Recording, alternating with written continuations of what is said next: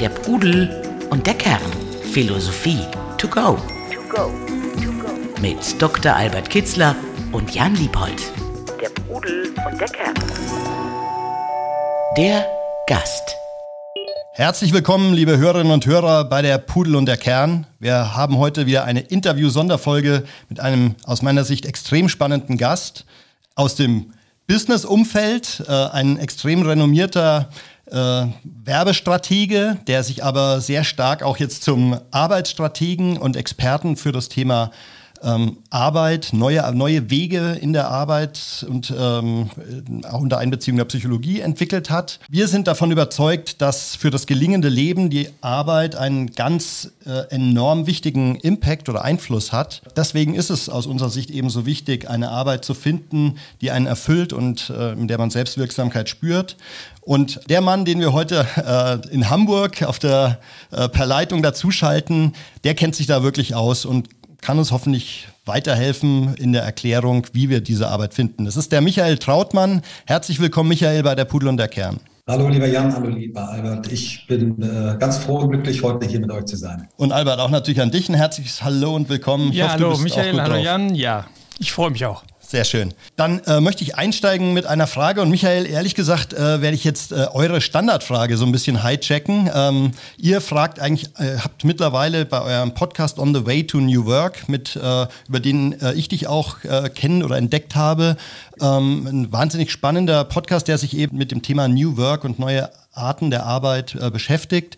Habt ihr die Standardeinstiegsfrage, wie bist du zu dem Menschen geworden, der du heute bist? Ich würde es mal für unsere philosophische Weise übersetzen. Was waren die Prägungen, was waren die prägenden Momente, die dich zu dem gemacht haben oder zu dem Menschen gemacht haben, der du heute bist? Und darüber wollen wir natürlich auch ein bisschen was über deinen Hintergrund erfahren.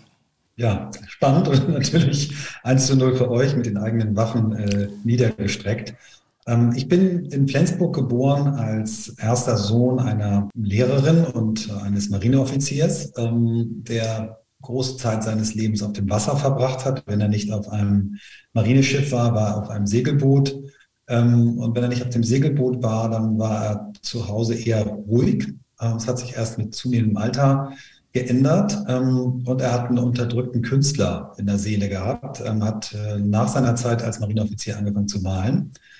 Äh, meine Mutter sehr menschenorientiert, äh, in einem Hauptschulumfeld als Lehrerin gearbeitet, immer den Kindern äh, Praktikumsplätze, Lehrstellen besorgt und sehr in so einem Helfermodus ihr Leben lang. Und in diesem Umfeld bin ich groß geworden, natürlich sehr viel mehr durch meine Mutter geprägt worden als durch meinen Vater.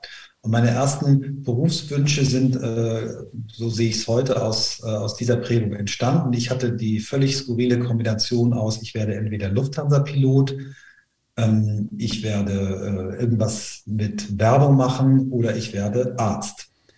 Lufthansa ist, glaube ich, die, das Fernweh, was mein Vater schon getrieben hat ähm, in, der, in der zivilen Form.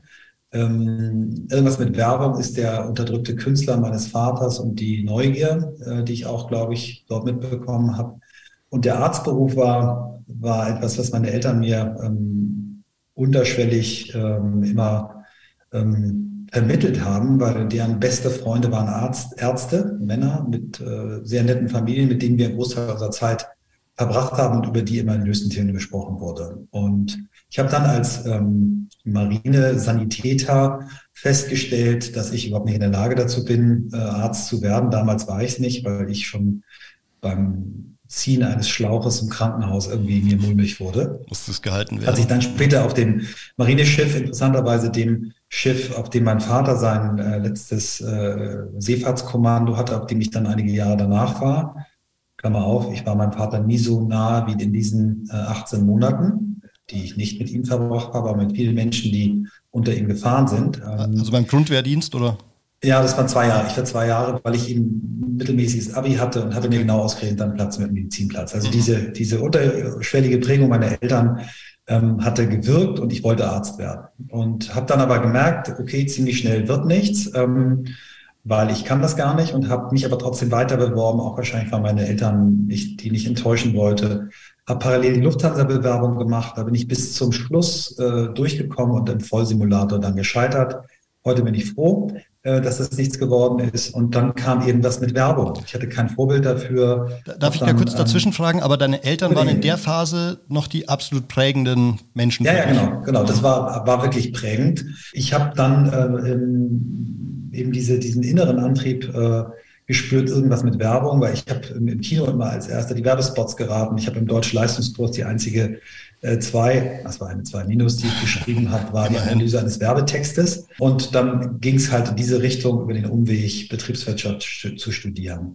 Eine andere äh, prägende ähm, Sache in diesem, in diesem Zeitraum war mein Volleyballtrainer. Ich habe so auf einem relativ guten Niveau Volleyball gespielt, also immer Landesmeister gewesen, auch mal deutsche Meisterschaften gespielt. Ich war aber immer, bis ich 16 war, der siebte Mann, also der, der von der mhm. Bank startet und nicht Stammspieler war und aber wahnsinnig ehrgeizig. Ähm, und ich hatte einen Trainer, der mir wirklich vermittelt hat, äh, was es heißt, äh, Teamplayer zu sein und zu werden. Und äh, der ähm, Michael Klieber hieß der, war Staatsanwalt in Kiel und der hat dieses ähm, Arbeiten im Team und gerne Arbeiten im Team, glaube ich, bei mir verankert, was mir später im Beruflichen dann wieder begegnet ist. Mhm. Ähm, ich bin jemand, der sehr optional ist, der immer die Chancen sieht, ähm, sich dadurch auch oft im Leben verzettelt hat, äh, immer wieder inspiriert worden durch, durch Sachen, durch Leute, durch Begegnungen. Und ich glaube, diese vielen Begegnungen sind dann das, was mich in den letzten äh, 57, fast 58 Jahren am meisten geprägt hat. Hab im Studium meine heutige Frau äh, kennengelernt, äh, die wahnsinnig toller Ausgleich für dieses optionale, die Welt entdecken und äh, die Chancen sehen äh, gegeben hat, weil sie, weil sie eine sehr große Klarheit hat, eine Spiritualität hat, ähm, ein hinter die Fassade gucken hat ähm, und mir auch immer wieder geholfen hat in unserer Ehe und es auch heute noch tut, ähm, Dinge, die ich mir immer schön quatsche, äh, auch mal von der anderen Seite mhm. zu sehen. Mhm. Äh, dann habe ich einen sehr äh, intensiven Freundeskreis, seit ich 16 bin, ähm, zwölf Männer, die ähm, bis heute sich regelmäßig sehen, sich regelmäßig begleiten, ähm, liebevoll kritisch äh, bis sarkastisch. Auch die haben mich sehr geprägt. Und dann habe ich sicherlich auch meine Profistation nach dem äh, Studium und nach der Promotion im Fach BWL und im Fach Ökologie und Hittes Marketing, die Promotion, haben mich natürlich auch berufliche Stationen geprägt. Äh, will, will ich jetzt aber gar nicht aufzählen, weil es, glaube ich, im Einzelnen nicht so wichtig ist. Ähm, es waren aber eben häufig äh, die Menschen, die mich da geprägt haben und nicht so sehr die Unternehmen oder die Funktionen. Ähm, und ich nehme mal einen raus, der, der heute sehr in der Kritik steht, weil ich aus dieser Begegnung auch mitgenommen habe, äh, man muss nicht immer alles an den Menschen toll finden und kann trotzdem viel mitnehmen. Und das war äh, Martin Winterkorn, der mhm. sehr gescholtene äh, ehemalige Vorstandsvorsitzende der Volkswagen AG in meiner Rolle als sehr junger globaler Marketingchef von Audi. Ich hatte einen Monat nach ihm dort angefangen. Er war auch mein letztes Interview, der mich dorthin geholt hat. Und bei dem habe ich äh, mir einiges abgeguckt, vor allen Dingen die Ernsthaftigkeit und Leidenschaft, äh, mit der er sein Thema vorangetrieben hat. Er hat andere Aspekte gehabt, die ich mir nicht abgeguckt habe. Aber ich habe äh, selten ähm, jemanden gesehen, der mit so viel Energie und so viel Tiefgang sein Thema, nämlich das Bauen von tollen Autos, äh, betrieben hat. Hab, und hat er dir persönlich diese Chance gegeben, als junger Marketingchef so eine hab, Rolle hab, zu bekommen? Ich würde sagen, im Schnitt 15 bis 20 Stunden pro Woche mit ihm verbringen können, weil ich ähm, im Produktentwicklungskomitee war, später Stellvertreter des Vertriebsvorstandes, also in jeder Vorstandssitzung dabei war und bei den wirklich zentralen Meetings, wo darüber entschieden wurde, äh, wie Autos aussehen. Und äh, der hat mich auch hart rangenommen. Der hat dann auch mal so äh, vor den 40 Top-Leuten, zu denen ich gehörte bei Audi, äh, äh, gesagt, so traut man mal jetzt mal weg mit den Schulbubencharts. Ähm, mhm. Und für mich so in der Würdigung, Wertung der Person kommt er viel zu negativ rüber aktuell, weil er so beschrieben wird als jemand, der nur mit Druck und Angst ähm, regiert hat. Das war aus meiner Sicht nicht so. Ich finde, er hat vor allen Dingen mit Kompetenz und dem Anspruch an, an, an Kompetenz äh, seinen Job gemacht. Das hat er, glaube ich, ja komplett umgeschlagen, dann irgendwann die Wahrnehmung von ja. ihm. Ne? Er war ja wirklich so ein Autogott, ähm, ja. dem jeder auch diese Entwicklung von Audi mit zugerechnet hat. Ja. Aber gut, heute bist du das Thema. Ich würde aber, genau. was ich sehr spannend finde, ist, ähm, dass du zum einen, ich hätte jetzt gedacht, dass das Thema Arbeit bei dir noch, noch viel stärker im Vordergrund steht in deiner Entwicklung. Ah, okay. Haben wir noch Zeit im ah, ja. Genau. Ähm, aber was ich eben auch sagen will, ist, ähm, dass du ja, das darf man, oder das will ich nochmal hervorkehren, dass du eben, du warst bei einer der Top-Werbeagenturen der damaligen Zeit, Springer und Jacobi. Das war einfach, und warst da auch Geschäftsführer, nicht irgendeine kleine Nummer, sondern Geschäftsführer. Dann die nächste Schritt als wahnsinnig junger Mann bei Audi gelandet und da eben viel bewegt. Äh, Audi ja auch ähm, mit einem gewissen Imagewandel, der wurde, wurde, zwar schon vor dir eingeleitet, aber du hast da sicherlich auch sehr viel äh, bewegen, strategisch bewegen können und warst danach, bist danach ins Unternehmertum gegangen mit und hast da einen der Top-Shots mittlerweile gegründet, äh, Kemper Trautmann eben und Think. Also insofern, ich äh, habe das so von außen betrachtet, denke mhm. ich, dass das Thema Arbeit in dieser Lebensphase, diese gefühlten 20, 25 Jahre, wahrscheinlich 30 Jahre, die Nummer eins in deinem Leben waren. Ja. Ist das so? Äh, absolut. Und ich habe äh, das ähm, auch immer damit gerechtfertigt, ja, ich mache das ja alles für unsere Familie und ich mache das ja auch, um uns zu versorgen. Ich habe die, die, die ersten, sagen wir mal, acht bis zehn Jahre der Erziehung unserer beiden Söhne viel zu sehr aus der Distanz betrieben. Wenn ich mir heute angucke, äh, junge Väter, wie so ein äh, Roman Geider, der gerade Working Dead veröffentlicht hat. Ähm, das Buch hätte ich gern mit 30 schon gelesen. Ähm, habe damals wirklich Arbeit ganz vorne priorisiert ähm, und habe immer wahnsinnig Spaß am Arbeiten gehabt. Also für mich ist Arbeit nichts, wo ich hin muss und wo ich diesen, diesen Aspekt, wenn man das Wort analysiert, dieses Labore, dieses Müssen und Qual, habe ich nie mhm. gespürt. Selbst in Phasen, wo ich mich selbst ausgebeutet habe, habe ich mich eher wie ein Leistungssportler gefühlt, der irgendwie ja in einem ganz tollen Team was mit erreichen kann. Ich habe mit den mhm. André Kemper, als wir Kemper Trautmann gegründet haben, sind wir nach fünf Jahren zur Global Newcomer Agentur gewählt worden und da sagt ja, das ist wie so eine kleine Juniorenweltmeisterschaft, die ja. wir gerade gewonnen haben. Und ich habe das immer als ein, ein, ein Wettbewerb im positiven Sinne empfunden und habe dieses Thema, was, was der Arbeits Aspekt an meinem Leben eigentlich ist, was da drunter schlummert, eigentlich jetzt in den letzten fünf Jahren, seit ich diesen, oder fünfeinhalb Jahren, seit ich diesen Podcast mache, entdeckt. Dass ich eine Faszination dafür habe, wie Menschen zusammenarbeiten und was man machen kann, dass Menschen gerne arbeiten, was, was man machen kann, äh, dass Menschen durch Arbeit Stärke entwickeln, ähm, zeigen, empfinden. Und zwar egal, ob sie als Reinigungskraft arbeiten oder als äh, Taxifahrerin oder eben als äh, Professorin an der Uni oder als Philosoph oder als Podcaster. Das ist ganz egal. Ja. Ich glaube, in jedem Menschen von uns schlummert äh, eine Energie, etwas zu erschaffen, etwas zu machen, etwas äh, zu gestalten. Und ähm, das habe ich erst so in der Verbindung der Punkte. Ich mag da dieses Bild von, von Steve Jobs sehr, dieses Connecting the Dots, dass ich eigentlich in jeder meiner Stationen, angefangen als, als Universitätsassistent über die erste Station Unternehmensberater, da war ich nach zehn Monaten Recruiting Director. Bei Springer und Jakob habe ich sehr schnell nicht das, mir das Thema Personal, nicht in der, in der operativen Rolle, aber als Boardmember dann äh, hat die Personalchefin an mich reportet, die habe ich mit ausgesucht immer diese Frage, äh, wie arbeiten Menschen zusammen, hat mich wahnsinnig interessiert. Ich habe sehr früh an, an Diversität als Erfolgsfaktor geglaubt, gar nicht mit dem Wort Diversität, sondern ich habe immer gemerkt, sobald Frauen im Team sind, wird es irgendwie cooler. Mhm. Ähm, habe das auch in der Agentur auch nachweislich sehr, sehr promotet. Und ja, also aus heutiger Sicht ähm, hatte ich immer ein Faible für das Zusammenarbeiten von Menschen. Okay. Ja. Albert, ich glaube, da klingelt was bei dir. Das Thema Resonanzen, ne, die unter beim Zusammenwirken von Menschen entstehen. Wie ist deine Sicht, wenn der Michael äh, von so einer wirklich Top-Karriere in diesem Businessumfeld, im Marketing, Werbeumfeld erzählt. Was, wie nimmst du das wahr? Ja, es erinnert mich sehr stark an äh, jetzt mein Buch, das ich gerade fertig äh, stelle und das im April rauskommen soll, Liebe und Lebensfreude oder die Weisheit der Liebe. Äh, letztlich die These, wir leben vor allen Dingen, oh, unser Glück, unsere Lebensfreude speist sich vor allen Dingen aus gelingenden Resonanzen, aus mhm. einem Miteinander. Ja, und wo ist das Miteinander so stark wie in der Arbeit? Manch, häufig ja viel, häufig ja fast noch stärker, zeitlich mir jedenfalls gesehen. Da hat man noch mehr, verbringt man noch mehr Zeit auf der Arbeit als zu Hause. Äh, also dort äh, ist eine ganz äh, große, potenziell eine ganz große Quelle der, nicht nur des Miteinanders, sondern auch der Selbstwirksamkeitserfahrung. Also dass man spürt, man ist anerkannt, man ist wertgeschätzt, man kann etwas leisten, man tut etwas, man bewirkt etwas.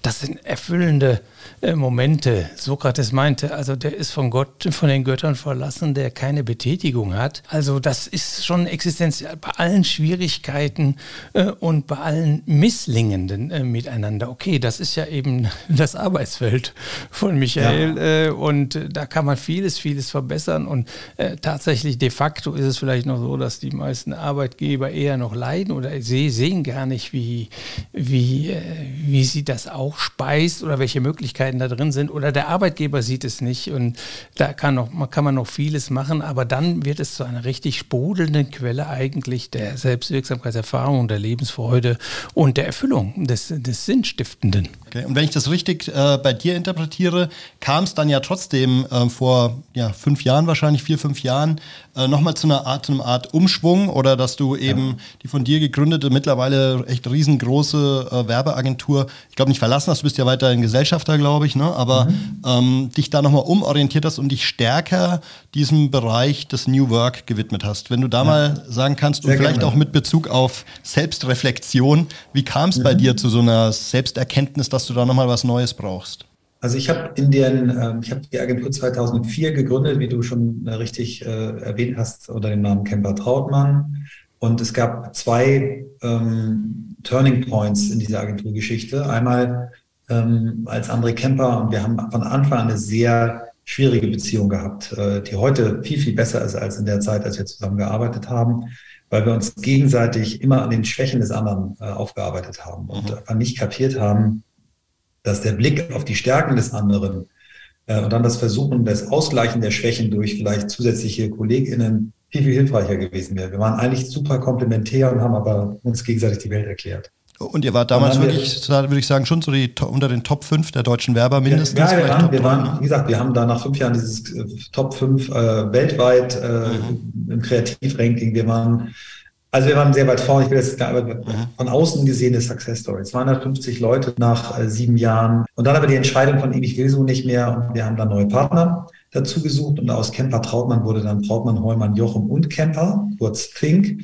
Und als der dann, äh, weil klar war, dass er irgendwann geht, war der Name schon so angelegt, dass aus dem Camper dann irgendwann ein Kollegen wird. Und mhm. wir haben dann auch noch mehr Menschen beteiligt. Und dann kam aber nach einiger Zeit, natürlich habe ich geglaubt, ich bin der Gute, ich bin der, der sich immer vor die Mannschaft wirft, ich bin noch der, der Nette und André ist der Böse, der immer ähm, erratisch Dinge macht, anstatt zu sehen, der ist hochbegabt, der braucht ein ganz anderes Umfeld, um zu arbeiten, der kann eine Sache in einer Woche lösen, wofür andere länger brauchen. Äh, also muss er nicht jeden Tag auf jeden Kunden rumspringen.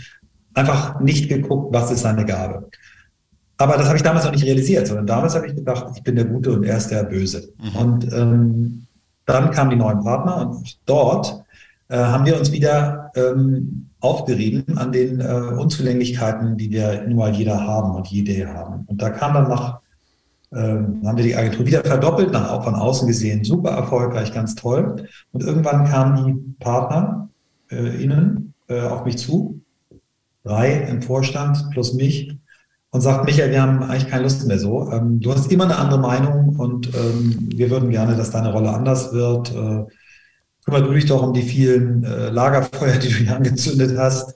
Also viele kleine Tochterfirmen mhm. mit Nebenaspekten, ähm, also nicht Kerngeschäftwerbung. Aber geh mal quasi uns aus dem Weg, wir würden gerne die Agentur führen. Und äh, das war der Punkt, wo ich gesagt habe, what? Zum zweiten Mal hintereinander. Äh, also muss bei dir das nicht stimmen. Mhm. Lustigerweise habe ich zu dem Zeitpunkt auch über das Thema Podcast nachgedacht, ähm, habe irgendwie diese Begeisterung fürs Thema Arbeit, äh, kriegte so einen, so, einen, so einen Kulminationspunkt, als ich ein neues Büro, das war so mein letztes operatives äh, Projekt in der Vorstandsrolle bei, bei Think gesucht habe, mit einem Team dieses Büro gebaut habe und gesagt habe, boah, es ändert sich so viel mehr als, als nur Arbeit, es ändert sich, äh, als nur das Büro, sondern es ändert sich so viel bei der Arbeit. Und da sind dann zwei Stränge zusammengekommen, nämlich die einsetzende Selbstreflexion. Was ist mit dir schief? Warum äh, ist dir das zweimal passiert? Und diese Learning Journey mit ähm, mittlerweile ja über 400 Menschen, mit denen ich gesprochen habe, ähm, in 346 Folgen. Ähm, das kam irgendwann zusammen. Ich merkte, okay, äh, das ist auch ein Feld, wo ich mich immer wieder selbst reflektieren kann. Ich habe in diesen fünfeinhalb Jahren Podcast Journey einfach so viel über mich gelernt, was ich in den Jahren vorher gut gemacht habe, aber noch viel mehr, was ich nicht gut gemacht habe. Und äh, so ist der Podcast eigentlich meine ganz große Selbstreflexionsquelle, zusätzlich zu ganz vielen Seminaren, Coaches, TherapeutInnen, die ich auch noch äh, rekrutiert habe in den letzten Jahren. Und ähm, ja, ich kann jetzt noch nicht sagen, ich bin jetzt der Erleuchtete, aber ich weiß sehr viel mehr über das, was ich kann, über das, was ich nicht kann. Ich äh, traue mich auch viel mehr, auch über den zweiten Teil offen zu sprechen und empfinde diesen, diese Fokussierung auf das Thema Arbeit, andere Menschen dabei zu begleiten, ihnen Wege aufzuzeigen, wie sie glücklicher bei der Arbeit werden als mein inner Calling. Also der ist mir schon mal in Gestalt eines Purposes mit dem im Alter von 32 begegnet. Damals habe ich das weggeschoben und gesagt, wie anmaßend ist, ist dieser Purpose, den kannst du gar nicht erfüllen. Krieg erstmal dein Leben den Griff und der poppte immer wieder auf. Und jetzt so in dieser letzten Phase, jetzt in den letzten sechs Jahren, äh, traue ich mich zu sagen, ich glaube, ich bin dazu da, Menschen zu inspirieren und sie zu ermutigen, aus ihrer Komfortzone zu kommen, ähm, um zu wachsen und damit nicht mehr aufzuhören. So. Und das im Kontext eben von ihren äh, beruflichen Tätigkeiten. Und das ist das, was du als Purpose nennst, ähm, ja. in der Philosophie der Sinn, der Sinn des Lebens. Genau. Ja. Ähm, den hast du mit 32 schon mal entdeckt, ja, genau. ähm, aber bist ihm genau. nicht gefolgt, oder? Wie? Genau, das war eine, eine, Begegnung mit, ähm, ähm, mit meinem damaligen Chef, äh, Reinhard Springer, mhm. äh, von Springer und der Kobi. Wir waren irgendwie in London, wir wollten zusammen eine, eine Tochterfirma in London aufbauen und der stellte mir so damals schon voll im, im Work-Modus, eigentlich schon überarbeitet, zehn Bücher auf den Tisch und sagte, Michael, wenn du die zehn Bücher gelesen hast, dann hast du mich verstanden. Ich dachte, oh, wann soll ich die lesen? Und zog so mit spitzen Fingern ein Buch raus, das dann auch vom Titel mich richtig abturnte, The Seven Habits of Highly Effective People. Mhm. Dachte ich, so typische amerikanische Schundliteratur.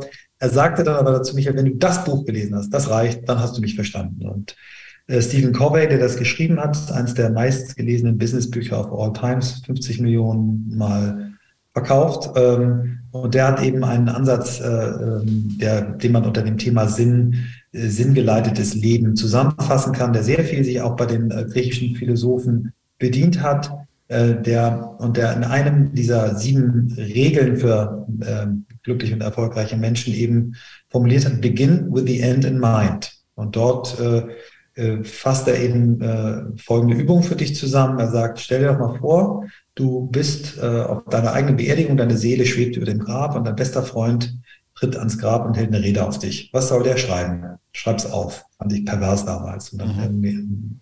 stand dann auch noch der Satz, wenn du das aufgeschrieben hast, dann überleg dir noch, was der eine Satz auf deinem Grabstein. Das war noch perverser.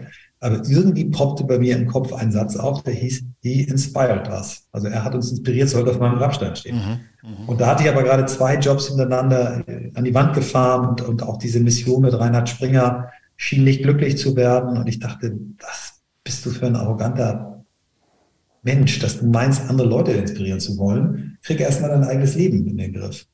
Ich habe dieses Buch dann aber immer wieder mal in die Hand genommen und auch gelesen, Teile gelesen und dann immer geschmunzelt, weil ich mich immer diese Begegnung mit 32, äh, also diese virtuelle Begegnung erinnerte. Und irgendwann im Laufe dieses Selbstfindungsprozesses, also relativ am Anfang dieser, dieser sechs Jahre, ähm, kam der Satz dann wieder und dann habe ich ähm, in einem Persönlichkeitsseminar, das acht Tage dauerte, der sogenannte Hoffmann-Prozess, wo es auch darum geht, das nochmal anders formuliert bekommen. Und die haben damals ähm, mir geholfen, so eine Art Schlüssel zum, also sie haben gesagt, das mit dem Inspirieren, das ist dein, dein Purpose, kannst du mhm. nochmal anders formulieren, weil steht so wahrscheinlich bei jedem drittklassigen Coach auf der Seite. Aber wir glauben, du hast so einen Schlüssel zum Glück, also so eine Verhaltensweise, wenn du die anwendest, dann bist du deinem Purpose nahe. Und die lautet, äh, Michael hat eine Gabe, Menschen, Situationen und Räume so zusammenzubringen, dass die Menschen in diesen Räumen über sich hinauswachsen und Michael dann nicht mehr brauchen. Das hat mir sehr geholfen, bei Think loszulassen und heute nur noch eine Senior Advisor Rolle mhm. zu haben und auch mich zu trauen, eben diese Stärke, äh, die nicht heißt, Michael ist ein guter Manager, der Dinge gut zu Ende bringt, sondern Michael ist jemand, der gut Dinge starten kann. Ja. Und äh, Menschen äh, äh, stärkenorientiert äh, zusammenbringen kann. Und ähm, das ist so ein bisschen mein, mein Antriebsfeld. Genau. Also was ich sehr cool finde an dem, was du schilderst, ist, dass es überhaupt nicht nach einem frustigen Selbstfindungsprozess, der irgendwie aus einer Unzufriedenheit äh, kommt, entstanden ist, sondern das klingt für mich danach nach jemandem, der zufrieden ist mit dem, was er macht, aber eben ähm, mit Freude sich weiterentwickeln möchte oder nochmal neue Wege finden will. Ja. Ist, das, ist das richtig? Ja, das ist so. Und das ist, glaube ich, ähm, da liegt meine ganz große Stärke und da liegt aber auch meine ganz große Schwäche. Also ich habe in einem Prozess in der, in der äh, will jetzt nicht zu sehr ins Detail gehen, aber äh, mit einer Psychologin ähm, eigentlich herausgefunden, dass ich ein ganz, ganz großes Talent habe, Freude zu fühlen. Ja, der Mensch hat ja fünf Grundgefühle, zumindest das ist so die gängige Definition, die ich kenne. Das ist äh, Freude, das ist Angst, das ist Wut, Trauer und Ekel. Ekel war früher wichtig, dass wir nicht die falschen Sachen gegessen haben. Die anderen vier sind aber heute noch wichtig. Und ich habe ein großes Talent, Freude in jeder Graduierung, in jeder Lautstärke zu fühlen und auch zu versprühen. Und bei den anderen drei Gefühlen tue ich mich sehr, sehr schwer. Also ich bin, habe keinen, oder sagen wir, stand vor einem Jahr, ich bin da besser geworden aber keine guten Wutstrategien. Wut ist ja wichtig, um sich abzugrenzen, um zu zeigen, bis hierhin und nicht weiter. Ich habe so die Neandertaler-Strategien äh, veredelt, also Fight, Flight, Freeze, also wirklich, ich kann weglaufen, ich kann runterschlucken, Fresse halten oder, oder brüllen. Oder Zum Glück ist das mhm. Brüllen immer weniger geworden über die Jahre, aber ich habe keine angemessene Wutstrategie. Ich kann Trauer im Wesentlichen als Stellvertreter Trauer, wenn irgendwie ein trauriger Film, ein trauriges Buch oder Freunde oder Freundinnen traurig sind, kann ich mitweinen. Aber wenn es mich betrifft, äh, nicht. Mhm. Und ähm, äh, ja, und auch bei Angst nicht wirklich ausgeprägt. Und deswegen bin ich gerade dabei, diese anderen äh, Gefühle nachzulernen ähm, und zu üben und zu erproben, was mein Umfeld äh, gelegentlich irritiert, ähm, was mich aber zu einem kompletteren und glücklicheren Menschen macht. Und ähm, ohne das Thema Freude ähm, zu verlieren oder zu vernachlässigen. Aber das ist so meine, meine aber ich glaube, das ist ja weniger ein, oh, das ist sicherlich auch ein psychologisches Thema, was der Michael da schildert, aber es ist auch ein urphilosophisches Thema, ne? mit den eigenen Affekten zu arbeiten oder an denen zu arbeiten. Interpretiere ich das richtig? Ja, natürlich. Ähm, die antiken praktischen Philosophien wollten alle den Menschen glücklich machen, hieß bei denen gleichzeitig gelingendes Leben miteinander ermöglichen. Und äh, sie wussten, die größten Feinde auf dem Weg sind bestimmte negative Affekte, die selbst, die einen selbst und andere schädigen, wie Wut, Zorn, Angst, Hass, Neid, Eifersucht, Unausgeglichenheit etc. Und sie entwickelten da einen großen Medizinkasten, kann man sagen. Sie nannten das nämlich auch Seelenkrankheiten, äh, um mhm. das zu heilen, um davon wegzukommen. Äh, und äh, das ist eigentlich äh, der Kern der antiken praktischen Philosophie und also Sie haben das sehr praktisch gesehen. Sie haben richtige um Umgewöhnungsstrategien, Transformationsstrategien entwickelt. Was muss man einüben, um davon wegzukommen? Äh, und äh, alles führte dazu, die Freude im Leben zu erhöhen und bestimmte belastende, schmerzhafte und leidvolle Gefühle herunterzufahren oder ganz auszuschalten aus dem Leben. Was würdest du sagen auf dieser Reise, Michael? Wie weit bist du? Bist du da? Äh das ist eine, eine, gute Frage, die, die stelle ich mir, mir häufig. Ähm, ich würde sagen, dass ich da vielleicht so bei 20 Prozent bin, äh, mhm. was die anderen Gefühle angeht. Und ich habe ich hab wirklich so der, der Call, den ich irgendwann nochmal so extern bekommen habe, war, war ein, ein, ein Film von Pixar. Ihr kennt Pixar, dieses mhm. Animation-Studio. Die haben 2015 einen Film, der heißt auf Deutsch Alles steht Kopf und mhm. im Originaltitel heißt er Inside Out. Und da werden diese fünf Gefühle quasi von, von äh, animierten Figuren gespielt und äh, im Zentrum steht ein, ein junges äh, Mädchen, Riley heißt die, die mit ihren Eltern umzieht, extrem unglücklich ist und man ist immer in der Kommandozentrale, wo Freude ähm, quasi das Kommando hat und immer versucht, dieses Mädchen wieder glücklich und froh zu machen. Und ähm, am Ende des Filmes ähm, wird quasi aufgelöst, dass dieses Mädchen eigentlich erst wieder glücklich werden kann, indem sie eben Kummer zulässt und den ausdrückt und ihren Eltern zeigt. Und das hat mich extrem berührt, dieser Film. Und ich habe eigentlich gemerkt, okay, du bist diese Freude, du bist die Person da oben im Kopf, äh, mit der du sofort resonierst, mit der du mitgefiebert hast im ganzen Film. Und du fandst Kummer eigentlich am Anfang total blöde und Panne und die wurde auch von Freude echt mies behandelt. Ähm, und ähm, am Ende des Filmes sitzt du da und denkst, okay, eigentlich ist Kummer der Held. Und ähm, nur weil Kummer auch da ist und Platz hat und Raum hat, gibt es auch den angemessenen Raum für, für Freude und die anderen Gefühle. Oder eben die Herausforderung, die Balance herzustellen zwischen genau, äh, genau. Kummer und Freude. Ne? Und ähm, auch das äh, Maß und Mitte, äh, der Lieblingsspruch von Albert, ich glaube, äh, in dem Zusammenhang trifft er auch wieder zu. Ja, also äh, wir, wir, vermeiden das Leid nicht. Äh, der Gang, den man da gehen muss, man muss erstmal ja sich akzeptieren mit allen Stärken und Schwächen und die Gefühle sind, wenn sie da sind, sind sie da. Man muss sie umarmen, wie Dich Nattern sagt, wie ein weinendes Kind im Arm tragen. Aber das Ziel muss sein, äh, diese Energie in Positives umzuwandeln. Also es ist eine große Energiequelle. Äh, in der Antike war einmal ein Streit. Ich zuckte etwas zusammen, als Michael sagte, Wut sei wichtig. Also in der Antike war der Streit, also Leidenschaften, die einen aus der mhm. Mitte zerren, wo man die Selbstkontrolle verliert, waren, das war der Hauptgegner. Das darf nicht mhm. selbstbeherrschtes nee, deswegen Leben. meine ich angemessene Wut. Ne? Ja, ja, genau, genau. Dann genau, kam Aristoteles dazu, ja, wie kann, wie kann man eine Stadt verteidigen gegen Angreifer? Damals war das noch sehr, sehr basic. Dann wurden die Familien versklavt und die Männer alle getötet, wenn eine Stadt fiel. Also äh, ohne, äh, ohne emotionales Engagement, also ein bisschen Zorn muss richtig sein, worauf dann Seneca 400 Jahre später sagte, ja gut, das ist ja nicht der Zorn, den ich da äh, im Auge habe, das ist ja noch selbstbeherrscht und das ist eine ganz natürliche Reaktion, die brauchen wir auch, die Energie zur Verteidigung, sondern sie sprachen dann, und da lässt sich das darauf zurückführen, immer dort, wo eine Leidenschaft oder wo eine Emotion die, die Selbststeuerungskräfte ausschaltet. Und das waren ja alles Philosophen, die dachten, das glückliche Leben, das, das ist, da gehört zwar Bauch und Emotion dazu, aber es sollte von der, der Wagenlenker, sollte die Vernunft sein. Und wenn die mhm. ausgeschaltet wird, ja, dann kommen wir ins hohe Fahrwasser, dann steuern wir nicht mehr, sondern werden gesteuert. Wir verlieren die Freiheit, die innere Unabhängigkeit und dann äh, gehen die Pferde in die Richtung, die sie die Sie wollen, aber nicht die ich als Mensch, als mein Weg, äh, den, die ich gerne gehen würde. Und das sei, äh, das ist unbedingt zu vermeiden. Jetzt aber mal meine Gegenfrage oder provokant gefragt.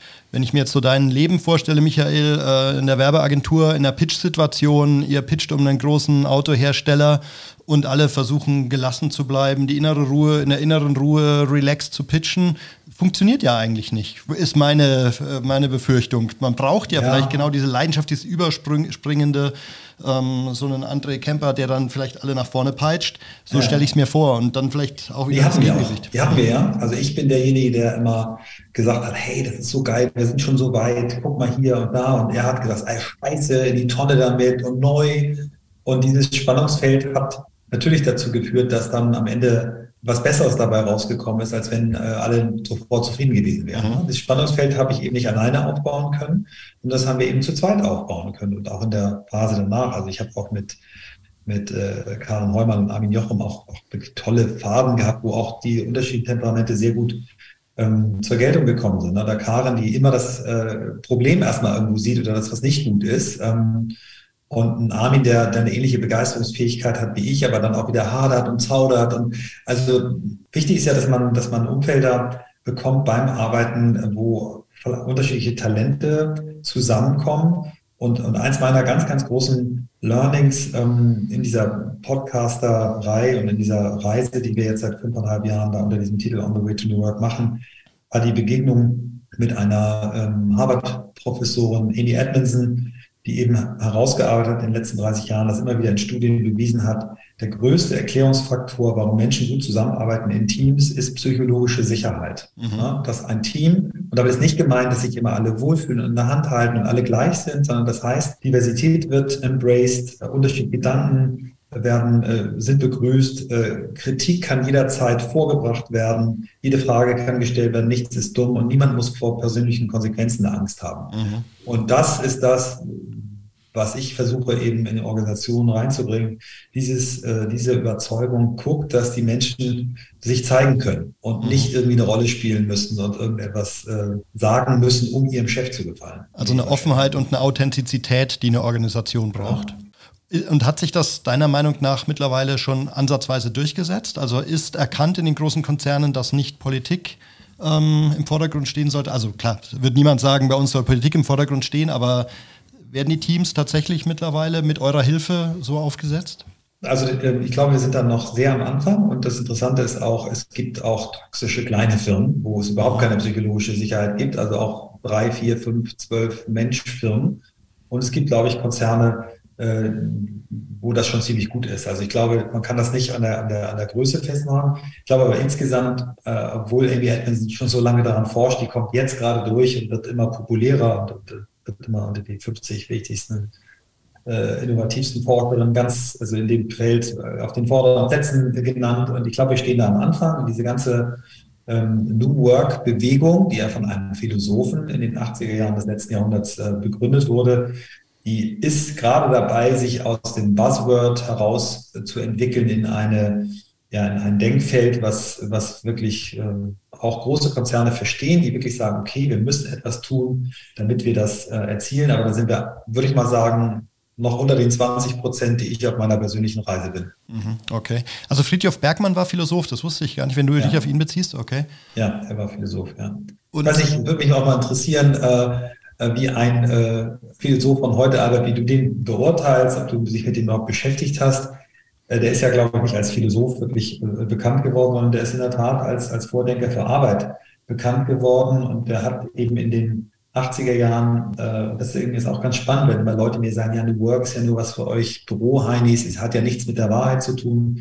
Die Idee ist entstanden in einer, äh, in der ersten Automobilkrise, als General Motors in, in Flint, Michigan in einem Werk die Hälfte der Leute entlassen wollte und äh, Friedrich Bergmann zusammen mit Gewerkschaften durchgesetzt hat, niemand wird entlassen, aber alle gehen auf 50 Prozent zurück und ich mit meinen Teams helfe, den, äh, in der verbleibenden Zeit, also es war so eine Aufteilung äh, Januar bis Juni und die anderen dann Juli bis Dezember, äh, neue Inhalte zu vermitteln, den Menschen dabei zu helfen, das herauszufinden. Und dann ist immer so formuliert, was sie wirklich, wirklich wollen. Er hat damals seine Utopie formuliert, wie er sich äh, quasi den Menschen, den arbeitenden Menschen in Zukunft vorstellt. Ähm, ein Drittel seiner oder ihrer Zeit noch für ein Gehalt oder einen Lohn arbeitend, ein Drittel der Zeit Dinge selber erschaffen. Er hat den Personal Fabricator ähm, beschrieben, 3D-Drucker, heute sehr populär, dass Menschen sich Dinge selber herstellen, mhm. Urban Gardening, alle möglichen Dinge hat er damals schon beschrieben. Und das dritte Drittel dann würden Menschen sich damit beschäftigen, was sie wirklich, wirklich wollen, also Sinn, sinngeleitetes Arbeiten. Und ähm, das, ist, das ist dieser Ursprung, den er dargelegt hat, genau. Ja, also der, äh, es ist so, ich bin ja Experte in der antiken Philosophie und in der Moderne, das habe ich zwar auch äh, intensiv studiert, aber die aktuelle Situation verfolge ich nicht immer, dann käme ich gar nicht mehr zur äh, antiken Philosophie. Äh, mir war der Name Friedhof Bergmann nicht bekannt. Ich habe mich in der Vorbereitung auf unser Interview hier ein bisschen mit ihm beschäftigt, fand das aber sehr spannend. Aber es ist ganz typisch. Ich nehme an, in der modernen äh, akademischen Philosophie spielt ja keine Rolle. Äh, da geht es um große Ideengeschichten und äh, die praktische Philosophie, die führt da ohnehin so ein bisschen äh, ein Schattendasein, steht nicht im Zentrum des aktuellen Philosophierens, ist ein bisschen stärker geworden, hat sich ein bisschen geändert. Aber dann ist auch in der praktischen Philosophie die Arbeit auch nur ein, ein Zwischenbereich. Es geht da eher mhm. um Prinzipien. Aber für mich als praktischen Philosophen, der aus der Antike kommt, wo die Umsetzung von von Ideen im Zentrum steht. Die ist nicht mehr so in der akademischen Philosophie so. Da geht es nur noch um die wissenschaftliche Erkenntnis dieser Dinge, aber um die Umsetzung, da muss sich jeder selbst drum kümmern. Aber in der Antike war das anders. Die Umsetzung, die Praxis, die war unglaublich wichtig. Und da ist eben der, wie ich schon einleitend sagte, die Arbeit ein ganz wichtig, wichtiger Bereich. Und äh, alles aus dem Blickwinkel der antiken praktischen Philosophie ist er sehr, wäre er sehr wichtig. Also wenn, wenn die Kommunikation, äh, wenn es eine Kommunikation Kommunikation gäbe und die würden da sehr aufmerksam zuhören und würden sich auch wiederfinden mit vielen, vielen Gedanken, die sie haben in der Antike. Also ich persönlich, als ich dann dieses antike Weisheitswissen auf das moderne Management und Unternehmensführung und Mitarbeit umgesetzt habe, ich habe da mal ein Skript drüber geschrieben, äh, da habe ich sehr viele Themenbereiche ähm, berührt oder angesprochen, die ich bei Friedhof Bergmann da wiedergefunden habe. Und in eurem Buch auch, Michael. Ja, spannend. das freut mich. Ich glaube ja eben, dass ja. er sich auch sehr stark, er, aber auch ihr bezieht euch ja in der Auslegung oder in, der, in den Grundlagen auch sehr stark auf die antike Philosophie. Ne? Also ich glaube, es dreht sich dann ja gerade in dieses Thema Selbstreflexion, Selbsterkenntnis. Ja, da kommt ja alles her. Das ist, ähm, genau. ähm, ich, ich, bin jetzt kein Experte, aber ich, wann immer ich äh, Seneca-Zitate irgendwo äh, in Abreißkalendern lese oder auch mal in den äh, Werke von ihm reingucke, dann denke ich mir, Alter, was haben die damals alles schon mhm. gewusst und was haben die schon gesehen und ähm, womit haben die sich beschäftigt? Und gerade wenn du dieses Thema Sinnfindung dir anguckst, dann ist ja, dann, dann sind sie Philosophen, die, die, alt, die alten Philosophen und dann kommt irgendwann äh, Frankel, der, der Man Searching for Meaning geschrieben hat und dann kommt irgendwann äh, eben kommen die amerikanischen AutorInnen so wie, wie Stephen Covey oder dann jetzt im neuen Jahrtausend äh, Simon Sinek ähm, oder viele andere. Ne? Das, und die beruhen sich alle immer wieder auf dieselben Themen. Und deswegen finde ich es auch toll, dass es heute noch Philosophen gibt, die sich nur mit dieser oder im Wesentlichen mit dieser Epoche beschäftigen und gucken, was haben die für eine Auswirkung auf das heutige Leben. Also, ja. also Michael, man könnte zu euren 23 Kapiteln aus dem Buch, da könnte man einen ganzen Fußnotenapparat mit antiken Quellen aus Indisch, aus der indischen, altindischen, altchinesischen oder altgriechischen und römischen Philosophie dazuschreiben. Äh, vielleicht schreiben wir nochmal was zusammen. Äh, vielleicht. Also da würde sich das wenigste widersprechen, sondern äh, das kann man alles zurückführen. Obgleich, du, ihr habt ja da sehr viele wissenschaftliche, äh, moderne Forschungsergebnisse zusammen zusammengetragen. Also in der Sache war das damals schon bekannt, aber natürlich äh, hatten die den ganzen Apparat nicht, das wissenschaftlich nachzuweisen. Und diese Umfragen äh, und äh, die großflächig angelegten äh, ja, ja, Untersuchungen mit sehr vielen Beteiligten, die haben man damals natürlich nicht durchgeführt. Man hat einfach nur in der stillen Stube äh, gesessen und hat nachgedacht. Aber wie Laoze gesagt hat, der Weise verlässt sein Haus nicht und kennt die Welt. Also man kommt unter Umständen ja. da auch. Ja. Wobei, du erwähntest ja, äh, dich hat die Praxis auch vieles gelehrt, mich auch. Und es, äh, man sollte, ich will jetzt keinem empfehlen, da im Haus zu bleiben und, und nur Nein, nachzudenken. ich weiß genau, was du meinst. Das ist, äh, das ist ja die große, also ich habe eine große, also wenn ich heute nochmal neu studieren würde, dann, dann glaube ich, dass ähm, es gibt ja so, so Mischstudiengänge mittlerweile, ne? also so PPE, Politics, mhm. Philosophy, ja. Mhm. Economy. So, das finde ich heute, wenn junge Menschen mich fragen, ah, ich habe so viele Interessen, was soll ich studieren? Ähm, und man ein bisschen nachfragt dann, und die wollen dann BWL studieren, sagt, na, lass mal, lass mal, mach doch erstmal was, wo du denken lernst. Und man kann jetzt nicht jedem empfehlen, pure Philosophie zu studieren, aber so Mischstudiengänge, wo Philosophie eine Rolle spielt, ist, glaube ich, was extrem äh, Schönes und, und, und, und Geistesbildendes. Und ich wundere mich, dass, also heute aus heutiger Sicht, dass Philosophie kein kein äh, Fach in der Schule ist. Also, mhm. ja. ja. es gibt in, äh, in Rheinland-Pfalz, äh, haben wir jetzt gelernt, auch über unseren Podcast gibt es zumindest ein äh, Fach, was Glück heißt. Also da wird wirklich Glück für Kinder und wie man es empfindet und wie man daran arbeitet, ähm, gelehrt oder man arbeitet es gemeinsam. Also es gibt, glaube ich, schon eine Entwicklung dahin. Aber völlig richtig. Ähm, wobei ich auch im angelsächsischen Raum, äh, glaube ich, ist so Philosophie als Beifügungsfach noch mal ein bisschen etablierter. Ne? Ich würde gerne noch mal ein bisschen stärker in dieses Arbeitsthema einsteigen. Also wenn wir ähm, unseren Hörern und Hörerinnen, die sich jetzt eben interessieren, ähm, für das, was können sie in ihrem persönlichen Umfeld als äh, in ihrem Mikroumfeld äh, gestalten? Was würdest du da empfehlen? Also äh, gehen wir mal davon aus, jemand ist Führungskraft, dann habe ich verstanden, es geht darum, ähm, den Menschen dass das Arbeit den Menschen stärken soll und logischerweise nicht schwächen. Und wie setzt man das auf? Was sind ähm, eure Haupterkenntnisse? Ich fand sehr plakativ auch das Thema ähm, weg von äh, Command und Control hin zu Trust und Inspire. Alles ähm, angelsächsische Begriffe, aber vielleicht kannst du es mal für uns und unsere Hörerinnen äh, übersetzen. Sehr gerne. Also für mich fängt es in der Tat, wir haben ja diese, diese klassische Struktur gewählt, von der ich nicht wusste, dass es eine klassische Struktur ist. Also vom Ich zum Wir zu alle. Ne? Also mhm. als ich mein, meiner Frau gezeigt habe, also äh, Better Me, Better We, Better Society, hat sie mich angeguckt und gesagt, Michael, das ist jetzt nicht eure Erfindung, das habt ihr jetzt schön getextet.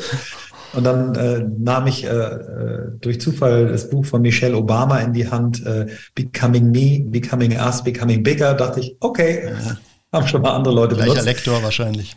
Aber was wirklich ähm, für mich entscheidend ist, ist äh, als Individuum, ja, fang bei dir selber an, schau dir in den Spiegel, frag dich selber, was macht dir Spaß, was macht dir Freude, was gibt dir Energie, was raubt dir Energie, äh, wo fühlst du dich wohl, wann kommst du in den Flow, was belastet dich, was möchtest du gar nicht. Und ähm, wenn man sich diese Fragen versucht zu stellen und nicht die richtigen Antworten findet, dann nutze Familie, Freunde, Umfeld, KollegInnen, ähm, um diese Fragen zu diskutieren. Wo, wo erlebst du mich als glücklich, wo erlebst du mich als produktiv?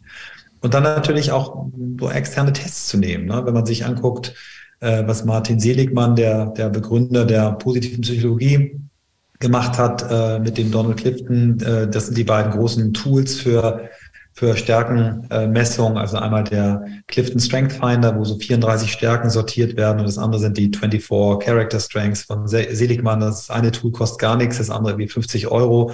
Das mal zu machen und zu sehen und zu lesen, was sind meine Top 5 oder Top 10 Stärken und mhm. dann auch mal zu gucken, was steht unten, auch wichtig, aber eher zu gucken, ähm, was sind die positiven Aspekte meiner Stärken und jede Stärke hat aber auch negative Aspekte. Ne? Jemand, der zum Beispiel ähm, sehr empathisch ist oder sehr gute Einzelwahrnehmung hat, äh, steigert sich zu häufig in die Probleme anderer Leute rein.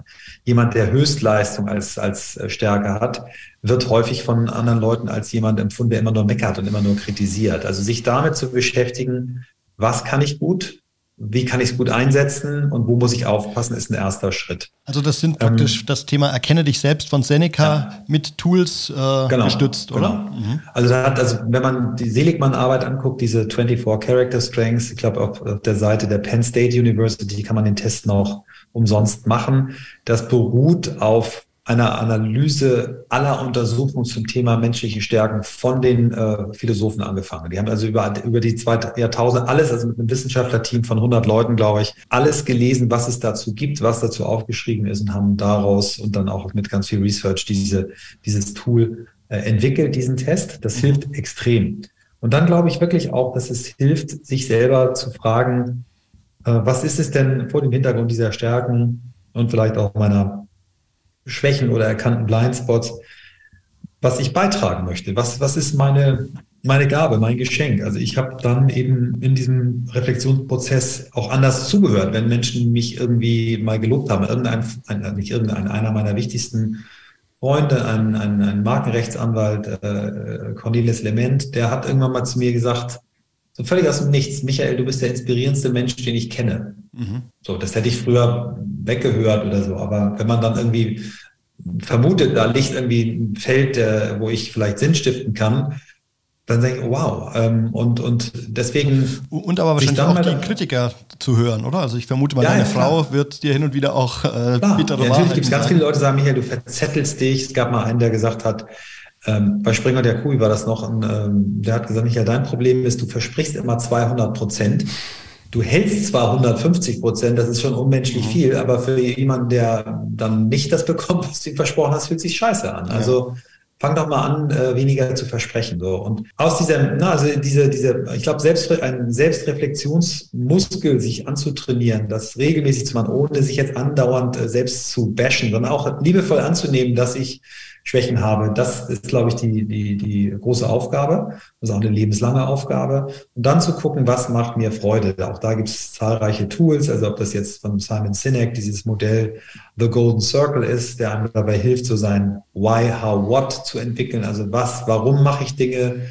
Wie mache ich sie und was mache ich genau? Das kann man für Unternehmen nutzen, das kann man aber auch als, als Individuum nutzen. Es gibt Ansätze wie dieses uh, The Big Five for Life, von John Strelecki hatten wir auch bei uns im Podcast, der sagt, stell dir vor, dein Leben äh, wird irgendwann in einem Museum beschrieben. Es gibt ein Museum nur für dein Leben und ähm, stell dir vor, du wirst jetzt, äh, deine Seele wird verbannt sein, äh, den Rest äh, des seelischen Lebens, also für immer Museumswärter in diesem Museum zu sein. Mhm. Also wie sollen denn diese Räume aussehen? Was sind das für Räume? Und ähm, er hat diese Analogie Big Five for Life, the Big Five von den fünf großen Tieren in Afrika. Das ist aber hilf nicht hilfreich. Diese Museumsanalogie ist viel besser. Überleg dir doch mal, welche fünf Ausstellungsräume gibt es dort? Sich wirklich, also erstmal zu sagen, was, was, was sind denn die fünf Themen, die mir wirklich, wirklich wichtig sind? Mhm. Und dann zu gucken, was mache ich eigentlich äh, in, in diesen Räumen? Kann kannst, ich da was beisteuern? Das sind also Träume. Und dann eben in der, in der, im zweiten Schritt dann zu sagen, wenn du diese fünf Räume für dich gefunden hast, was ist denn die, der, der Zweck der Existenz, so nennt er es, also was dann wiederum der Sinn ist. Und da gibt es wirklich hunderte von Tools. Aber kannst du mal ähm, zwei, drei von diesen Räumen benennen, die du in deinem Museum äh, bespielst? Ähm, ja, also im, bei mir in meinem Museum ist, ähm, äh, sind, sind, ist Beziehung ein, ein Raum. Ne? Also ich habe wahnsinnig Spaß, mit Menschen mich zu beschäftigen, Menschen kennenzulernen, deren, deren Geschichten kennenzulernen. Ähm, ich habe äh, einen Raum, der hat, äh, der hat was mit äh, mit, mit künstlerischer Ausdrucksform. Ich liebe Musik, ich liebe Fotografie, ähm, ich möchte beides machen, sammeln, aber auch selber fotografieren. Ich möchte Musik hören, mit meinen Kindern in Konzerte gehen, aber selber Musik machen. Das ist ein, ist ein Raum, der für mich wahnsinnig wichtig ist. Und ähm, wenn ich mir diese Räume angucke, dann, dann ist es schon so, dass ich, dass ich da eindeutig ein Muster erkenne, was, was eben sehr stark in, in inspiriert wäre. Ich glaube ja nur mhm. Menschen, die, die äh, inspirierend sind und in andere inspirieren, ähm, äh, auch andere inspirieren können. Ne? Also deswegen Neugier ist eins bei mir, Sustainability ist eins, ähm, Freiheit ist eins. Ich glaube, dass ich äh, auch dieses viele Arbeiten machen, um, um eine Unabhängigkeit zu haben äh, und, und äh, unbestechlich zu werden oder auch zu sein. Ähm, und das möchte ich meinen Kindern weitergeben. Die müssen nicht reich sein, gar nicht, aber die müssen eine, eine, eine Form von Freiheit entwickeln, dass sie das eben auch können. Und, und die Klammer für, für dieses Thema äh, ähm, Musik, ähm, Sport, äh, Kunst oder Foto ist eben Joy. Das ist das Überschrift, ne? das ist mein mhm. Spielzimmer. Und, und dann habe ich, ähm, äh, ja, also ich habe es mal formuliert auf Englisch, Curiosity, Relationships, Sustainability habe ich noch, Freedom und Joy. Okay. Und der äh, Purpose of Existence ist dann inspiring people and encouraging them to step out of their comfort zone to help them to grow continually. Und bei Sustainability ist eben dass ich sage, ich möchte das für mich selber, also ich möchte mich so ernähren und mich so behandeln, dass ich eine gewisse Haltbarkeit äh, auch habe, aber eben auch den Planeten. Ich habe äh, meine, meine Doktorarbeit äh, über Nachhaltigkeitsmarketing 1993 geschrieben und damals wollte Greenpeace nichts davon wissen und die Industrie auch nicht und habe das dann verloren. Ich habe das aber wiedergefunden über diese Auseinandersetzung mit dem Thema neue Arbeit. Der Friedhof Bergmann hat äh, diese neue Arbeit nicht nur als Philosophie entwickelt, weil er sagt, wir sollen alle glücklicher bei der Arbeit sein, sondern er hat auch gesagt, wir müssen uns auch mit den richtigen Dingen beschäftigen. Er hat ähm, schon damals vor den äh, vier Tsunamis gewarnt, äh, gewarnt, immer größer werdende Schere zwischen Arm und Reich, Ausbeutung der Natur, Zerstörung des Klimas, Zerstörung der Kultur. Und als ich mich damit beschäftigt habe, habe ich gemerkt, okay, diese New Work-Idee umklammert auch und äh, diese Sustainability. Also habe ich das als eins meiner Felder mhm. definiert. Und ich gucke mir das regelmäßig an, erfülle ich das, erfülle ich das nicht, auf welchen Feldern äh, bin ich gut unterwegs, auf welchen nicht. Und es gibt auch die Möglichkeit, man kann es auch ändern, man kann merken, das eine Feld hat sich eigentlich nicht als das Richtige herausgestellt. Das ist ja alles nur ein Modell und eine Vorstellung. Äh, und ja, mir macht das Spaß. Also ich finde das einen schönen Ansatz. Was mich wundert, ähm, ist, so wie ich dich eben von außen wahrgenommen habe, hätte ich jetzt gedacht, dass vielleicht Erfolg auch ein Raum ist, ähm, weil du ja von, zumindest in deinem Leben vorher von Erf gefühlt von mhm. außen wahrgenommen, von Erfolg zu Erfolg geschritten bist, so eine mhm. von Beratung, auch so fast einen Ticken konventionell von Beratung zu Springer Jacobi, also wie im Lehrbuch ja. ähm, so eine Marketing-Superstar-Karriere hingelegt hast. Und jetzt plötzlich sind dir offensichtlich andere Themen wichtiger mhm. als Erfolg als Selbstzweck. Ist das richtig? Ähm, gut beobachtet und ich, auch da habe ich mittlerweile einen Connecting the Dots äh, Erklärungsmechanismus. Ich habe ja irgendwann im BWL-Studium am Ende eine kleine Sinnkrise gekriegt und habe gesagt, okay, wenn du jetzt in die Wirtschaft gehst und Marketing auch noch hilfst, dass noch zwei Milliarden mehr dann ohne Joghurtbecher pro, äh, pro, pro Jahr die Welt äh, umfluten, ist das nicht so geil. Und bin dann eben darauf gekommen, kann man nicht Marketing auch anders betreiben. Bin dann auf dieses Thema äh, ökologieorientiertes Marketing gekommen. Da gab es einen in Deutschland, der auch an meinem Lehrstuhl vor mir war, der das schon zu promoviert hatte.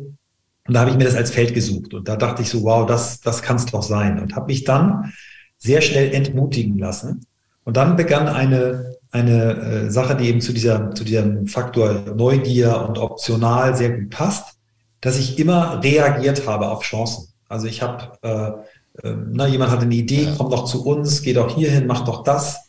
Und das sieht nach, von außen aus wie eine straighte, geplante Karriere, war überhaupt nicht der Fall. Also es ist ähm, na, aus der Unternehmensberatung bin ich rausgegangen, weil ich auf Kundenseite irgendwie ein Angebot bekam, da äh, einen Job zu machen. Ich bin zu Springer und Jacobi gekommen, weil ein Freund äh, in San Francisco ähm, in der FAZ gelesen hatte, dass ich in, in, eine neue Agentur gegangen bin, wo ich aber schon wieder gekündigt hatte, weil ich da unglücklich gefehlt habe und gesagt, du musst Reinhard Springer kennenlernen. Alles Zufälle, mhm. alles Impuls von außen. Äh, Audi, Anruf vom Headhunter, können Sie sich vorstellen, hier zu Audi, weltweit Marketing. Ach ja, kann ich mir vorstellen. Von Audi raus in die Selbstständigkeit. André Kemper, ich, Michael, ich mache mich selbstständig. Äh, entweder mit dir oder ich habe noch zwei andere Leute auf der Liste. Also entscheide schnell. So, immer bam, bam, bam, bam. Und mhm. die erste intrinsisch motivierte, oder die zweite, die, die Promotion zum Thema Nachhaltigkeit war intrinsisch motiviert. Und dann aber in meinem Verlauf meines beruflichen äh, Werdegangs die erste intrinsische Entscheidung äh, beruflich war, und zwar völlig ohne Absicht, einen Podcast zum Thema neue Arbeit zu machen, mit dem Ziel, darüber ein Buch zu schreiben. Dass das heute mein 80 Prozent meines Tages einnimmt, äh, ich damit mein Geld verdiene, eine Firma gegründet habe, ein Buch geschrieben habe und so weiter. Ähm, und dass ich erkannt habe, dass das mein innerer Antrieb ist oder mit Hilfe dieser Beschäftigung erkannt habe, dass da auch mein Feld liegt, das ist, ähm, ja, das ist eben spät gekommen. Und deswegen ist ähm, Erfolg eigentlich für mich, vielleicht war ich sogar so, dass ich äh, immer Erfolg wollte und immer danach gesucht habe, wo von diesen vielen Reizen, die da gesetzt werden, komme ich denn, werde ich denn schnell erfolgreich? Und ja, als ich angefangen habe im Studium, konnte ich die, und das ist peinlich, aber ich hätte es jetzt trotzdem, äh, konnte ich, äh, wusste ich von jedem Vorstandsvorsitzenden in Deutschland, wie viel der verdient, laut Manager Magazin. Ich hatte, also äh, peinlich, also mich damit beschäftigt und, und mir überlegt, wie, wie viel Zeit brauche ich, um 100.000 zu verdienen. Und, äh, ganz peinliche Dinge. Und äh, es interessiert mich eigentlich gar nicht. Eigentlich ist mir Geld nicht wichtig. Ähm, ich müsste auch, wenn ich das alles richtig gemacht hätte, äh, viel wohlhabender sein, als ich bin. Also ich bin jetzt nicht. Ähm, wir müssen uns keine Sorgen machen. Nicht schicken, ich muss jetzt nicht sammeln gehen, aber ich ähm, muss noch arbeiten. Also ja. es ist jetzt nicht so, dass ich äh, den Lebensstil, den ich jetzt habe, einfach so weiterlaufen lassen kann, nur weil ich mal eine erfolgreiche Firma oder mehrere gegründet habe. Ich bin nicht gut im Materialisieren. So, das ist äh, aber mir nicht so wichtig. Also das versuche ich meinen Kindern zu vermitteln. Ähm, Inhalte first und dann ist Geld irgendwie vielleicht eine mitlaufende Größe und passt auf, dass ihr irgendwie euch nicht abhängig macht, aber sucht, sucht das, was euch glücklich macht und nicht so sehr das, was euch. Äh, oder gönnt euch vielleicht hin und wieder mal solche Experimente wieder ein Podcast. Ne? Ich glaube, das ja, ist ja, oder das, eben andere ja. Formate. Schreibt ein Buch mit jemandem zusammen. Ich glaube, ja. das ist ein Tipp, den ich schon auch mitnehmen würde oder den du vielleicht ja, oder den, den unsere Hörer sich mitnehmen können aus deinem Lebenslauf, weil ja trotzdem äh, ist da wahnsinnig viel draus entstanden und vielleicht sogar was noch was Größeres als vorher so die klassische Corporate- oder Agenturkarriere eben. Ne? Ja, also für mich ist das, also und ich gehöre nicht zu den, den Ex-Werbern, die dann irgendwie abbrechen mit ihrer Branche. Äh, ja, ich glaube, wir haben großen Reformbedarf. Äh, wir haben auch einen großen Reformbedarf in der Art, wie wir diesen Planeten bewirtschaften. Aber äh, das, was äh, Agenturen können, kann man auch einnutzen for the good. Äh, auch einige Beispiele in meinem Leben von Kampagnen für soziale Zwecke. Ähm, aber ich habe gemerkt, dass das, was ich äh, an Talenten mitbringe, viel wirksamer, selbstwirksamer eingesetzt werden kann, wenn ich mit Menschen arbeite und die dabei begleite, ähm, herauszufinden, ähm, wofür sie auf dem Planeten sind. Ja. Sehr gut. Albert, ich würde dich bitten, das mal für dich zusammenzufassen aus philosophischer Sicht, was du heute vom Michael über Arbeit erfahren hast. Ja, vielleicht kann ich daran an, äh, anknüpfen, was Michael sagte. Ich hatte ja auch vorher noch andere Karrieren. Ich war Anwalt, bin immer noch An Anwalt und war Filmproduzent. Äh, das alle hat ja. 25 Jahre gedauert. Äh, das hat mir viel Spaß gemacht. War auch ich habe mir deine Credits durchgelesen. Ich bin, bin fast äh, umgefallen. Ein Film sogar einen Oscar gekriegt, glaube ich. Ne, richtig, oder? richtig. Ein Kurzfilm, Schwarzware, 94 war das. Äh, aber dann bin ich dann doch in, in, zur Heimat zurückgekehrt. Alles kehrt zurück zur Wurzel wie Laoze sagte. Und äh, die Philosophie, die mich schon als Jugendlicher begeistert hatte, bin ich dann wieder zurückgekommen. Manchmal braucht man diesen Umweg. Michael, das, deine Biografie hat mich ein bisschen daran erinnert. Man muss Erfahrungen machen, es braucht Zeit. Und das erinnert mich an den großen Mythos von Odysseus. Der kam erst wieder zurück zu sich selbst, zu seinem Ithaka nach 20 Jahren. Zehn Jahre Krieg äh, und, äh, und dann zehn Jahre Irrfahrten. So ist das. Ich empfand das immer als eine große Parabel für die Entwicklung Entwicklung der Seele. Also es braucht manchmal Zeit. Und äh, ne, Jan, du hast ja gefragt, was äh, unsere Hörer, ich aus philosophischer Sicht kann das nur ergänzend. Es ist eben die Wachheit für sich selbst, dass man äh, Entfremdung äh, spürt. Also dass man merkt, hier bin ich ja gar nicht zu Hause oder hier, hier, hier drückt doch was. Und dann reagieren. Aber dann muss man wirklich ja. dahinter sein. Selbstreflexion, weil ja, was, was drückt mich denn da? Und, und wo drückt es mich denn nicht? Das ist das, was Michael meint, die Stärke Stärken, die muss ich, die muss ich suchen. Wo ist meine persönliche Begabung? Und dann am Anfang unserer Sendung stand, äh, habe ich Sokrates zitiert, der meinte aber auch, wann wird ein Mensch glücklicher, wenn er das tut, was er am besten kann äh, und das gut tut und, und gelernt hat. Und das äh, meinte Michael, ja, die Sensibilität, immer wach sein für sich und dann immer spüren, die Berufswelt ist eine wichtige, aber es gibt auch im persönliche Freundschaften, vor allen Dingen in der Beziehung auch, da muss man wach sein. Und da muss man, wenn etwas klein ist, sagte Laot, wenn ich etwas entdecke, wenn es noch klein ist, eine Entfremdung, dann kann ich noch gut gegensteuern. Aber lass es mal zehn Jahre vor sich hin wuchern, dann bin ich verdorben oder dann wird es unglaublich schwierig, da wieder rauszukommen. Und diese Wachheit, äh, finde ich, und dieses äh, kritische sich hinterfragen, wie fühlt sich das an? Äh, und das geht ohne Praxis eigentlich gar nicht, meinte Goethe. Du musst herausgehen, du musst es versuchen und dann musst du spüren, äh, das tut mir gut oder das ist doch nicht das hundertprozentige. So war es bei mir äh, jedenfalls. Das ist äh, A und O und alle meine Bücher, die ersten Kapitel sind immer Sammlung. Das heißt, den Schritt anhalten, wie Seneca sagte, aus den Hamsterrad raustreten. Wir brauchen diese Pausen um über wach zu werden und wach uns wahrzunehmen und daraus aus dieser Wahrnehmung und mit anschließendem Denken, wer bin ich denn, was sind denn meine Talente, dann finde ich meinen Weg irgendwann auch. Und wenn es wie bei Michael hat es auch gedauert, bei mir hat es auch gedauert, es dauert wahrscheinlich ganz natürlicherweise so. Das ist die Kraft der alten Prägungen, die wir da erst einmal ablegen, äh, ablegen müssen. Die, das dauert seine Zeit. Äh, aber ich habe das ja nicht als Nachteil empfunden, diese 25 Jahre, sondern da ist eine Lebenserfahrung, äh, äh, habe ich da angesammelt, die mir die Philosophie ermöglichte, die ich damals als Jugendlicher oder als Student nicht, äh, nicht äh, hatte und auch nicht äh, so an den Mann bringen konnte. Dazu braucht es Leben und ich finde es äh, im Nachhinein sehr schön, dass ich meine Philosophie mit sehr viel Lebenserfahrung aus zwei verschiedenen Bereichen anreichern kann oder ja aufsetzen kann. Das wäre wahrscheinlich eine ganz andere Philosophie Philosophie geworden, wenn ich an der Universität geblieben wäre. Also ja.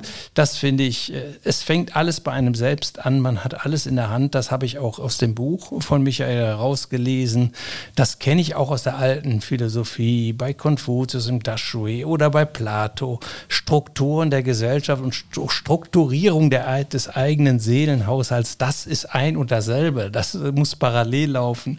Wenn ich mich vernachlässige, da kann äh, jede Gemeinschaft, in die ich eingehe, die wird darunter darunter leiden und die wird da immer äh, Bremsklötze, Hindernisse und, und, und, Leiterfahrungen produzieren. Aber desto mehr ich in mir ruhe, desto mehr ich mich selbst gefunden habe, das kann ich weitergeben und dann kann ich die Menschen, die meine Mitmenschen einladen, äh, in gelingender Resonanz, äh, sei es im Privaten oder auch bei der Arbeit einzutreten. Und die ist immer kreativ, die ist immer freudvoll, die ist die ist eigentlich die Basis all eines glücklichen oder gelingenden Lebens. Sehr gut. Und dann schließt sich für mich auch mit einer Frage so ein bisschen der Kreis unseres Gesprächs. Michael, wenn du nochmal für dich zusammenfasst, du hast ja erzählt, welche Prägungen dich zu dem gemacht haben, was du heute bist. Was würdest du jetzt in der Rückschau, also, der, also wenn du kurz deinen Schritt anhältst, du bist ja noch zum Glück äh, irgendwo in der Mitte, was würden oder was sagen deine Eltern jetzt, nachdem das ja doch alles ganz, du bist nicht Mediziner geworden, du bist nicht Fregattenkapitän geworden, ähm, sind sie trotzdem zufrieden? Zufrieden? Ja, ich, also mein Vater ist ähm, vor drei Jahren gestorben und ähm, meine Mutter lebt noch, ist gerade 80 geworden, ist aber wirkt deutlich, deutlich jünger. Ja, doch, also die, die haben ihren Frieden sehr schnell damit geschlossen. Also die haben auch nie offen, also wie sie gesagt, werde Arzt. Das ist eher was Unterschwelliges gewesen. Ähm, die haben mir, sagen wir mal, sehr früh auch gesagt, mach, was du möchtest und wir sind da für dich. Ähm, wir sind jetzt keine reichen Leute, aber Studium, das können wir finanzieren. Und äh, mein Vater hat auch damals schon gesagt, ja, viele meiner Crewkameraden, äh, da studieren die Kinder ja an der Bundeswehr-Uni, könnt ihr auch, aber bitte nur, wenn ihr das wollt und nicht mit mir einen Gefallen zu tun. Und die haben mir schon, äh, sonst hätte ich ja den Weg auch wahrscheinlich so gegangen, äh, das Gefühl gegeben, mach das, was in dir steckt. Und äh, ich musste mir, weil beide eben nicht über Erfahrungsschätze verfügt haben, da auch andere Ersatzfiguren suchen auf dem Weg. Das kann ich, konnte ich jetzt für meine Kinder besser machen, aber das ist auch Zufall, weil die sich eben in eine ähnliche Richtung ähm, bewegt haben wie ich, ähm, aus absolut freien Stücken. Und ähm, das, deswegen bin ich da einfach dankbar, dass sie mir das Leben geschenkt haben, mir so eine schöne Kindheit ermöglicht haben und äh, deswegen alles, alles gut. Wunderbar. Ich würde sagen, den Interviewteil beschließen wir mit diesen äh, schönen und positiven Worten. Äh, wir kommen aber noch äh, zu unserem Literaturtipp und wie könnte es anders sein? Heute, Michael, du hast eine Menge spannender Bücher, die wir jetzt alle nachgoogeln, äh, um sie dann auch in Shownotes äh, zu verlinken, ähm, heute genannt. Äh, wir möchten aber jetzt nochmal euer Buch äh, On the Way to New Work empfehlen, unseren Hörerinnen und Hörern im Wahlen Verlag. Spricht man das Wahlen aus oder Fahlen? Wahlen, Wahlen Verlag erschienen, eben von Michael Trautmann, Svantje Almers und Christoph Magnussen. Christoph Magnussen ist eben auch dein Co-Host äh, in eurem Podcast, der genauso heißt wie das Buch, On the. Way to New Work, in allen Plattformen verfügbar. Dieses Buch äh, findet ihr ebenfalls in den Show Notes. Ähm, hat das Prädikat wertvoll vom Albert erhalten, äh, der es eben auch schon sich eingearbeitet hat, also auch unseren Hörerinnen und Hörern sehr zu empfehlen. Michael, ganz herzlichen Dank, dass du dir so viel Zeit für uns genommen hast. Ähm, ich fand das, und ich habe das Gefühl, der Albert auch, wahnsinnig spannend. Ähm, wirklich auch, wie du sagst, du hast deinen dein Purpose, du hast auch uns inspiriert glaube ich, wirklich gefunden. Ähm, viel Erfolg weiterhin äh, auf diesem Weg, die Arbeit ähm, neu zu, zu, helfen, die Arbeit neu zu gestalten. Ähm, wirklich eine wichtige Mission, äh, tolle Mission. Also viel Erfolg dabei und viel Spaß vor allem. Äh, schönen Gruß an deine Mutter und bis irgendwann. Mach ich. Danke ja. euch sehr, sehr herzlich. Vielen Dank, Michael.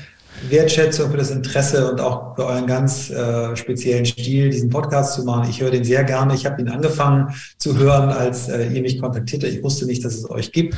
Habe jetzt ja auch nachgearbeitet, dass ihr schon in den Top 50 der chinesischen Philosophie-Podcast-Charts seid und äh, seid jetzt abonniert, fest in meinem ähm, Podcast-Rhythmus aufgenommen und ich würde mich freuen, wenn wir uns äh, bei anderer Stelle, entweder bei mir im Podcast oder auch mal im richtigen Leben wieder begegnen. Vielen Dank. Super, ja, also. Sehr gerne. Und euch viel Spaß beim Zuhören und äh, klickt mal bei uns rein in unsere Shownotes, in unsere Website. Hinterlasst uns im Idealfall vielleicht sogar eine positive Bewertung äh, bei Spotify oder, oder Apple. Albert, danke an dich und bis zum nächsten Mal, wenn es wieder heißt, der Pudel und der? Der Kern. Danke euch. Ciao, ciao. Der Pudel und der Kern der Philosophie-Podcast zu den Fragen des Lebens. Mit Dr. Albert Kitzler und Jan Liebold. www.pudel-kern.com